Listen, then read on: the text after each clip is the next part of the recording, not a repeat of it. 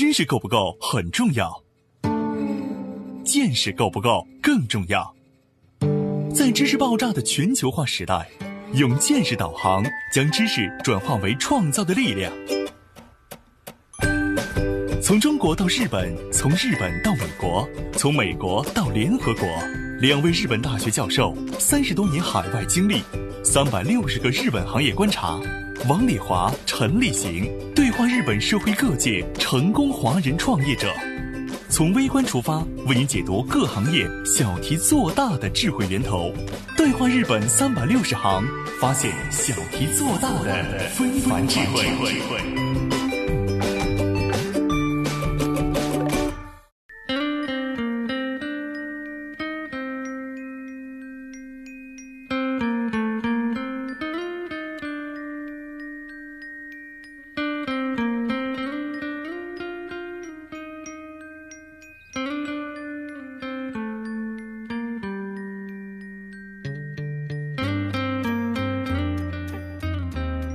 欢迎您收听今天的对话日本三百六十行，发现小题做大的非凡智慧。我是王丽华，欢迎我们在国内的栏目策划郑安。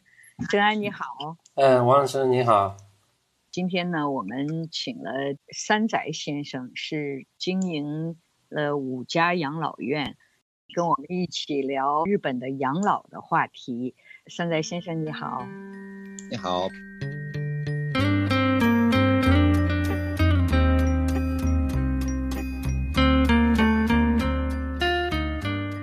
和日本养老产业有哪些互补的经验和理念？面向未来，中日双方在养老产业上又有哪些共赢的合作机会？敬请收听本期对话日本三百六十行：中日养老产业的互补与机会。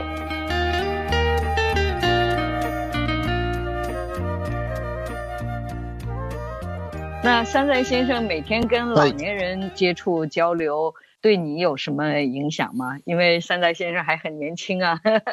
嗯，因为我经营这个公司嘛，王老师。嗯。以后我的未来像他们一样，每天开心的话，多么好。嗯，会想到自己将来哪里会弱一些，那么现在就开始加强的话，老后会很快乐哈。对呀，所以他们不开心的话不行，因为对我来说，就是给他们不开心的事情的话，这个我个人这个接受不了，所以现在拼命拼命研究研究，嗯，自己不想这样子，嗯。嗯啊，以后呢，嗯。啊，就是看到现在的老人哪些不适合的地方哈，你想去改进它哈。对呀，所以开心的话，这个我的心里也很满足的，对。啊。山宅先生对现在的你的养老的这个事业还有什么更高的期待呢？还想改进哪些东西，或者是说，呃，引进哪些更好的理念呢？嗯，就是日本那些的王老师也知道，人是每年比每年少嘛，我们的人口越来越少，所以我我其实想做更多的养老院，不过里面工作的人的人数是我最担心的事情。嗯啊是，所以呢，以后可能发展到打比方国外也很有可能性。嗯哦，我们日本的这个老人们嘛，就是二零四年的时候是最多的，现在有这个预测嘛。不过工作的人生产人口完全不够了，王老师。啊，以后对对，那就是我们没办法提供给他们服务，因为人气不够。嗯啊。对，现在日本也在引进，比如说菲律宾人到这儿来训练以后来做这些服务也有哈。嗯，有就是国外啊，国外的，但是他们有很多问题，就是日语沟通能力还是有问题的哈。是的，嗯，就是我听说一些养老院还有那种护理到去世。就是已经快不行了，但是又不想死在家里面，所以就到你们这边来住最后一段时间，也有这样的是吧？有的。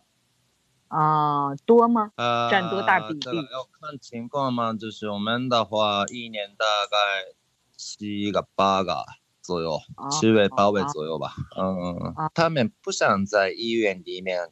就是，嗯，就是医院的话，就是延展自己的生命也也有还是有限的，然后要花好多钱嘛。他们一家人希望在我们的这个养老院里面，想就是他们自己去世，呃，就是让我们帮助他，二十四小时看他，然后就是放弃他自己的生命继续下去的话，就是不吃不喝。呃，大概一个星期左右，人是可以去世了。哦，那是他自己的意愿是吧？啊，是因为回家也是那个给他们一家人添个麻烦嘛，他们不希望这样的状态。嗯，那他们一家人也希望让他在我们那边这个去世的状态。啊。哦，这个好像跟中国的那个想法不太一样，对吧？嗯，就是很多很多老人是希望自己不想再吃苦了，但是家里都不允许哈，家里还是一定要抢救，要抢救他到最后是真的不行了才那个什么，很少有就是说自己觉得反正也没有希望了，到最后就是不要吃更多的苦哈。嗯，是这样的，就大家面对死亡的这个。教育也好，或者这个观念和意识也好，大家还是不太愿意面对这件事情，所以有时候面对这个时候，可能在科学上、在医学上就证明是没有办法治疗的时候，还会想各种办法。他希望是找到这个解决的方法。对对，像刚才山哲先生说的，呃，尤其像老人，他自己会想到说，不想给家里人再造麻烦啊。他自己愿意选择到养老院这样安详的离开这个世界，我觉得这个观念和国内的还是很不一样的。不一样哈。另外一个，国内的养老院好像也没有这种，就是说临终的这种看护的不多哈。对，国内养老院可能还有一个观念，一般的他能够在家的话，他不愿意到养老院去。就是首先说，他从理念上来说，他可能不是很接受到养老院去，他会觉得到养老院没有自己的子女照顾的好啊，然后照顾他的人会不会给他脸色呀？可能会有这一方面的这个观念意识。然后另外一个呢是，呃，他们会觉得在养老院，比如说如果有老人去世了，呃，那可能会影响到他的心情，经常会有老人去世。那他可能会觉得这个对他的那个心情影响挺大的，有很多这样的一些观念和意识。我不知道这种在对日本的老人里面有没有这样的情况是很少，一般是很少。啊，对，有可能生命的想法，日本人跟中国人还是有点不一样。嗯，对对对。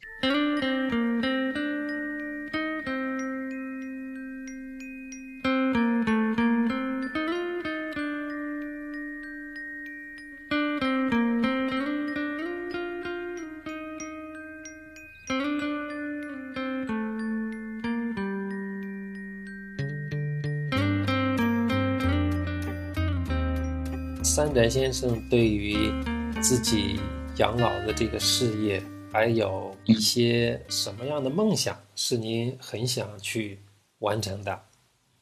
因为好多医生对我们公司说，我们公司是非常的奇怪，进来我们养老院之间的一些老人们是非常的弱，身体非常差的状态。呃，不过他们过了几个月，他们都恢复起来。医生们对我说：“你们到底在里面干什么？”我们给他们就是很好的环境而已。科学的，为什么他们的身体是恢复起来？这个我们大概是可以猜一猜。呃，很好的吃的东西啊，还有好玩的事情啊，还有锻炼身体啊，原因是有的。不过科学的看法，我不知道为什么他们恢复起来。啊，这个我想知道，这对，我想知道为什么他们恢复起来。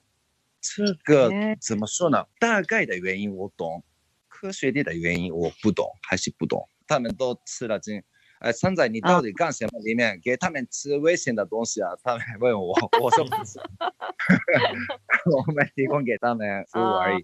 每个人每个人回复起来。哦，所以我想证明一下为什么他们回不起来，这个是我的梦想。为什么我也不知道。科学的要我我要科学的证明，对。啊，那山斋先生，以后我跟你做共同研究，我到你那里去做调查分析。谢谢，谢谢。我们一起来帮帮忙。我们一起来实现你的梦想。国内呢，我觉得养老院呢，在硬件的建设上面呢，我觉得这一块呢，就像我们讲到医疗的时候，讲到其他行业的时候是一样的，它可以有很好的硬件，它可以有最好的设备。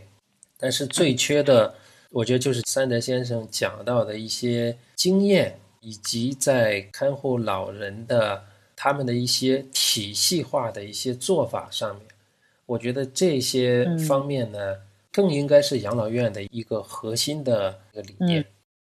就像我在听到三德先生的一些做法，包括刚才王老师你也觉得很喜欢三德先生的一些做法，就是我们作为一个。普通人听到这些做法，都会觉得哇，就真的是做得很好，呃，我相信你再去告诉更多的需要到养老院有这个需求的一些老人的时候，或者他们子女的时候，我觉得能够打动他们的，不是我的大楼建得有多漂亮，也不是我的房间弄得有多么高级，而更应该是我们所谓的对他们生活记忆恢复的理念。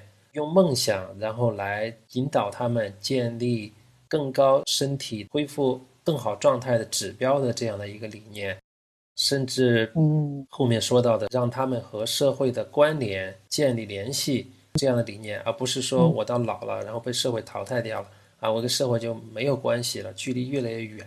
对，所以我觉得像这些理念和这些做法，这个我觉得是三者先生目前的养老事业的。一个宝贝，这个体系和这个理念呢，是国内这些养老的企业非常非常缺乏的，也肯定是大家特别需要。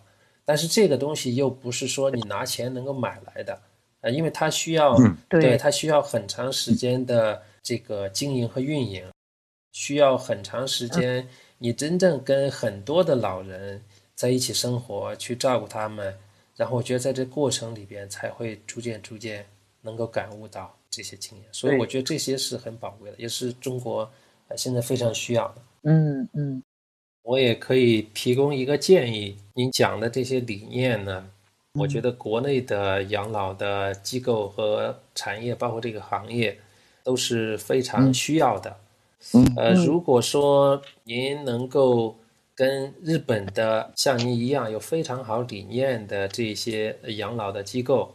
大家共同建立一个机构，用这个方法促进跟国内的养老行业的这个交流。通过这样的一些交流，我觉得让国内这些养老的一个行业也了解，呃，到底该怎么样去做养老，才是一个更好的这样的一个养老机构。它会促进中国和日本养老产业和行业的交流呢。我相信在这个中间也会出现。非常多的一些商业合作的机会的，嗯，对，对的，对，嗯嗯嗯，最近有好多国内的公司啊，都到日本来想学一些，因为日本的养老还是挺有名的哈，所以很多公司都来，也有一些公司原来不是做这个行业的。因为现在的这个经济上的状况，想要转行，呃，转到养老的这些方面来，也有很多的我的朋友通过介绍啊什么到我这里来说，你能不能给我们介绍一些养老院的去看啊，去学习？我就发现有很多国内的机构哈，他们来看的时候，还是主要在看这些呃养老的设备啊，都干些什么呀？嗯，并没有深入到这些里面的理念上、这些想法上，而是只是看表面哈。所以确实，像郑安提议案的这个，将来能够跟中国联手一起去做更深入的学习啊、研究啊，然后发展啊，这种方向还是很有效的。我觉得，因为我的父母也在中国嘛，我也希望中国老龄化社会能够更安定，让老人们更幸福，也是一个很大的目标。所以呢，我们一起来做的话，也可能应该有更好的结果。嗯，对，对，好的，三德先生这么忙来跟我们聊，我们也学到好多东西，包括我现在也在做这方面的工作，这方面的研究，还是很多听起来非常新奇哈，真的觉得学到很多东西，非常感谢，谢谢三宅先生，哎，谢谢，谢谢三宅先生，也了解到了很多，可能是我们每一个人真正需要的这样的一些。养老或者对老年生活的一些理念，觉得这些理念跟我们说所谓的吃好、喝好、穿好这些理念之外，那可能老年人更多的、更希望的，那是怎么去跟社会建立这个联系，去贡献自己的价值，继续去完成自己的梦想。谢谢三联先生跟我们分享这一些。在这个节目的播出，也相信。也会有更多的作为子女也好，或者说有一些从事养老产业的听众也好，一定会给大家帮助。谢谢您。嗯，谢谢。那今天辛苦啦，我们就聊到这里。好的。好，谢谢，再见。再见。再见。